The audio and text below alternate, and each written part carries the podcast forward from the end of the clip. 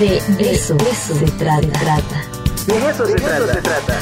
El cambiante mundo de las infecciones. De lo microscópico y clínico al impacto social de las enfermedades. Con Indiana Torres. De eso se trata. Querida Indiana Torres, ¿cómo estás? Muy buen día. Hola Ricardo, buen día, extrañándote. Aquí estamos, presentes. Aquí estamos. ¿Tú cómo estás, querida Indiana? Pues bien, aquí impresionada por las cosas que pasan en el mundo, pero bien. Bueno, este sí, la verdad es que no para, pero además enrareciéndose, ¿no? Este, bueno, tú traes hoy el tema de los niños, las niñas, sí. y es algo muy, muy, muy delicado. Sí, sí, fíjate que sí, por eso eh, que quise que, que, tocáramos el tema el día, porque sí me parece que realmente es importante el que eh, vamos reflexionar sobre esto, ¿verdad? Es un tema que tiene muchas aristas, no sé si ahí se mira la pantalla. Sí, Ah, no. ¿Sí? Todavía no se ve. A ver si lo puedes compartir, Indiana. Sí, ya le di compartir. Bueno, bueno, pues platícanos. Sí, entonces. le di compartir a la pantalla. A ver, vamos a ver. Pero bueno, platícanos. Bueno, platícanos. sí. Tenía una, serie, tenía una serie de, de, de una serie de, de, de gráfica parecía ahí, a ver si se puede compartir ahí. Me parece que, no, que, ahora no sí se se, ve. ya se puede. Ah, ver. ahí está, ahí está, ahí está. ¿No? Ahí está, perfecto. Ah, ok, perfecto. Bueno, el asunto es que sí me parece que es importante hacer la revisión de todo esto porque la primera cosa que tenemos que entrar a ver es cómo se comporta en este momento frente a este variante la, la epidemia. Y eh, es lógico, es lógico que eh, una vez vacunados los, los adultos, adultos mayores, la epidemia se vaya alimentando de edades más tempranas en donde hay más susceptibles. Ahora, el comportamiento de los menores y cuando a todo lo que me voy a referir aquí es en relación a los menores de 18 años. El comportamiento clínico ha sido evidenciado como de muchas formas. Hay, pues, yo, te diría decenas de publicaciones en relación a decir cómo esto, esto se está dando. Pero me pareció muy importante una revisión hecha en, en Europa, en donde revisaron 70 de estos estudios como para tratar de dar luz efectivamente porque unos dicen una cosa, otros dicen otra. Y entonces en esta revisión de 70 estudios, lo que finalmente concluyeron es que eh, las presentaciones son atípicas y que lo único que está presente en todos en mayor o menor proporción es un síndrome inflamatorio multisistema en los niños. Eh, esto eh, ha sido caracterizado sobre todo por la, por la variante fundacional, por síndromes respiratorios y fiebres. Con la delta lo que estamos teniendo es eso mismo, o sea, moquera, cansancio, dolor de garganta, aunque el cansancio en los niños es como difícil de, de definir porque no tienen eh, la capacidad de quejarse, sobre todo si son más, más chiquitos. en todo caso, lo que sí es muy importante es que los cuadros que se presentan en, en la mayor cantidad de los niños, por arriba del 90%, son eh, muy menores, son, son leves los cuadros y hasta un 20% de ellos se presenta asintomático. El problema es que sí tienen capacidad de transmitir el virus mientras esto se está llevando a cabo.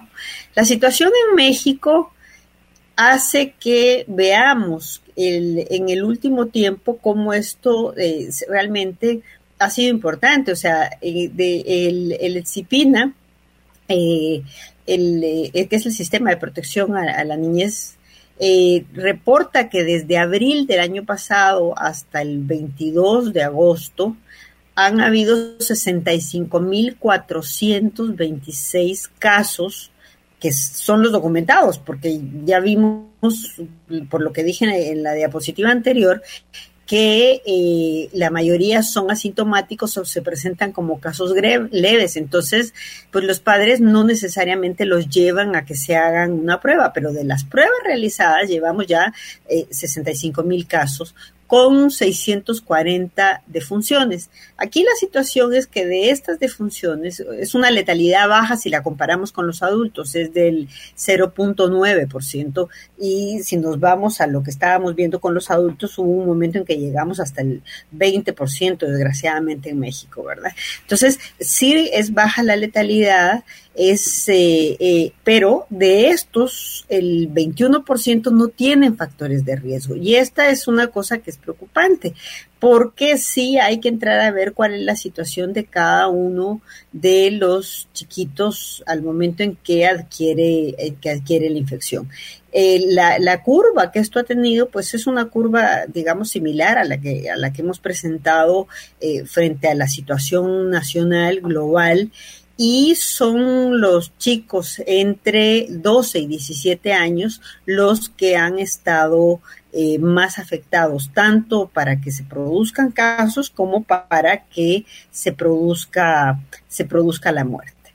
Ahora, la gran discusión de todo esto pasa por lo de la entrada a clase, ¿cierto? Entonces, aquí lo que vemos es que 190 países en el orbe pues se suspendieron las clases. Eh, de esos 100, 190, 82 eh, han tenido distintos momentos de reinicio de clases, pero el primer día de, ha estado postergado más de un año para 140 millones de menores, es lo que reporta Henrietta Ford, que es la directora ejecutiva de UNICEF. Y eh, se ha dado el inicio en, distintos países con distintas modalidades de educación, em, no necesariamente guardando todas las, mismas medidas de prevención para los niños y no necesariamente guardando em, también la generalidad, es decir, que entren todos, ¿no? sino que lo han hecho sobre todo para los mayores de seis años por lo que hace a la educación formal, aunque sabemos la importancia de la educación preescolar en los menores de, cinco años. El asunto eh, aquí pasa porque el problema es que sí hay transmisión. Entonces, la mayor transmisión de los niños se da en los eh, que tienen de 0 a 3 años, lo reportado en Estados Unidos con la experiencia que tuvieron es que hasta el 31% se da de transmisión. Em, en, en, los menores. Entonces, aquí ha habido discusión entonces si es necesario que estos niños en maternales vayan a las, a las instituciones, cosa eh, pues que es discutida, ¿verdad? El, lo que se ha sí dado en todo el mundo es que se les haga énfasis a los chicos, que comenten con sus maestros, con sus padres, el, el que tengan cualquier síntoma, el que se sientan mal, el que los padres tengan observación de si presentan moquitos, si tienen alteraciones de temperatura, el, eh, aunque vimos que solo el 60% tiene, tiene fiebre, ¿verdad? El, la distancia en los niños, si bien está señalada como, como, como una medida, pues si ni los adultos la cumplimos, los niños está complicado que puedan llegar a cumplirla, ¿verdad? El uso de los cubrebocas, pues está indicado para mayores de 6 años y eh, aquí lo que se está dando es sobre todo la discusión si el regreso en los distintos países se da de forma generalizada o no, considerando sobre todo las distintas condiciones que las escuelas tienen. En México mismo tenemos distinta situación en las escuelas rurales o en las escuelas urbanas, con capacidad o no de ventilación, que es un, es un punto fundamental dentro de todo esto. Sin embargo, eh, la, la, la UNICEF eh, ha insistido en la, en la apertura de las escuelas, diciendo que no abrir las escuelas sería más perjudicial para la región que reabrirlas. De parte de la, de la Asociación Mexicana de Psiquiatría Infantil, lo que señalaron es que la interrupción del proceso enseñanza aprendizaje ha provocado limitaciones en el desarrollo personal en niñas y niños y adolescentes, que en muchas ocasiones provoca malestar emocional, dificultades en la percepción de sí mismo, conductas disfuncionales e incluso ansiedad y depresión. Habiendo hecho ellos eh, un estudio sobre cómo ha habido un aumento realmente muy importante, muy preocupante de los problemas de ansiedad y depresión en los menores de 18 años, incluso en los menores de 8 años. De parte de México, como para refrendar el, ingreso a clases, hicieron una encuesta eh, de opinión de lo que los niñas y niños opinaban en relación a esto y por supuesto que la mayoría dice que sí, porque están, están eh, ansiando tener la vida que tenían antes, sobre todo en términos sociales, en términos lúdicos. La responsabilidad ahora, eh, pues la han pasado eh, en relación a, eh, a la Estrategia Nacional de Regreso Seguro a Clases, haciendo tener eh, más participación eh, de los padres que, también vigilen todo esto, que los, los maestros finalmente sean los que tengan mayor cuidado en relación a la actividad de los niños pero creo yo que de todos los puntos y de todo lo que se ha señalado en todos lados, la detección temprana de casos, eh, la necesidad de suspender las clases en un grupo eh, es, es, es, exactamente lo más importante, porque si bien el apoyo socioemocional puede darse y demás, lo cierto es que eh, hay, hay muchísima preocupación, no sabemos exactamente cómo esto va a dejar eh, secuelas en términos de la em, en términos de la de la el incremento de casos y sobre la transmisión de los vaya a hacerse hacia los adultos. Pues sí, vaya, vaya escenario, ¿eh? qué complicado está, porque es, prácticamente una encrucijada, Indiana. Sí, así es. Así es, porque sí, efectivamente, el, retraso en la educación, todas las evaluaciones hechas son altamente preocupantes, pero no podemos deslindar el hecho de que la transmisión existe y si la ocupación no es en los niños, sí es para los adultos que no se hayan vacunado, sobre todo. Desde mi ignorancia, Indiana, este, yo, yo te pregunto algo. Eh, si las clases se hicieran en espacios abiertos, eh, ¿se podría reducir ese porcentaje de posibles contagios? Sí, claro, sí, claro, por, por, supuesto. La posibilidad de transmisión en un espacio cerrado es 18% veces, es 18 veces más alta que, transmisión en espacios abiertos. Entonces, sí, por supuesto, por eso la, la, preocupación de la ventilación dentro de esos espacios, porque eh, lo que sabemos del uso de cubrebocas y demás es, es complicado para efecto de los niños, para que puedan seguirlos, para que los usen adecuadamente, para que puedan permanecer muchas horas. Entonces aquí tiene que haber como una combinación de las horas de permanencia, de las posibilidades de, de, concientización de los niños que a veces se comportan mejor que los adultos, ¿verdad? Eh, eh, en eso yo coincido completamente contigo. ¿eh? Yo he tenido experiencias con niños que en verdad me sorprenden la disciplina, la atención que tienen. Y, te pregunto esto porque a veces eh, observo que hay mucha preocupación por eh, los salones, por las instalaciones, y lo, subrayo desde mi ignorancia, este, solamente me pongo a pensar, ¿no estaríamos, em, eh, digamos, un poco equivocados y no tratar de buscar, más bien, mejor, mejor dicho, no estaremos eh, eh, mal dirigiendo esa perspectiva y no sería mejor buscar esos lugares abiertos, nuevas eh, formas de integrar esos espacios con los niños y las niñas. Me acuerdo mucho del libro de Foucault, ¿no? Y lo platicaba yo con otros autores sociólogos y politólogos, que bueno, después de cada una de estas pandemias, después de cada de estas epidemias, se rehace la sociedad, ¿no? Y pienso que a lo mejor es buen momento de rehacer esos espacios educativos, ¿no? Sí, fíjate, bueno, de hecho ya lo, ya nos estamos, ya nos estamos no solo reinventando, sino rehaciendo, ¿verdad? O sea, porque en la, misma educación, o sea, la, posibilidad de que sea híbrida, ya eso nos da un espacio distinto.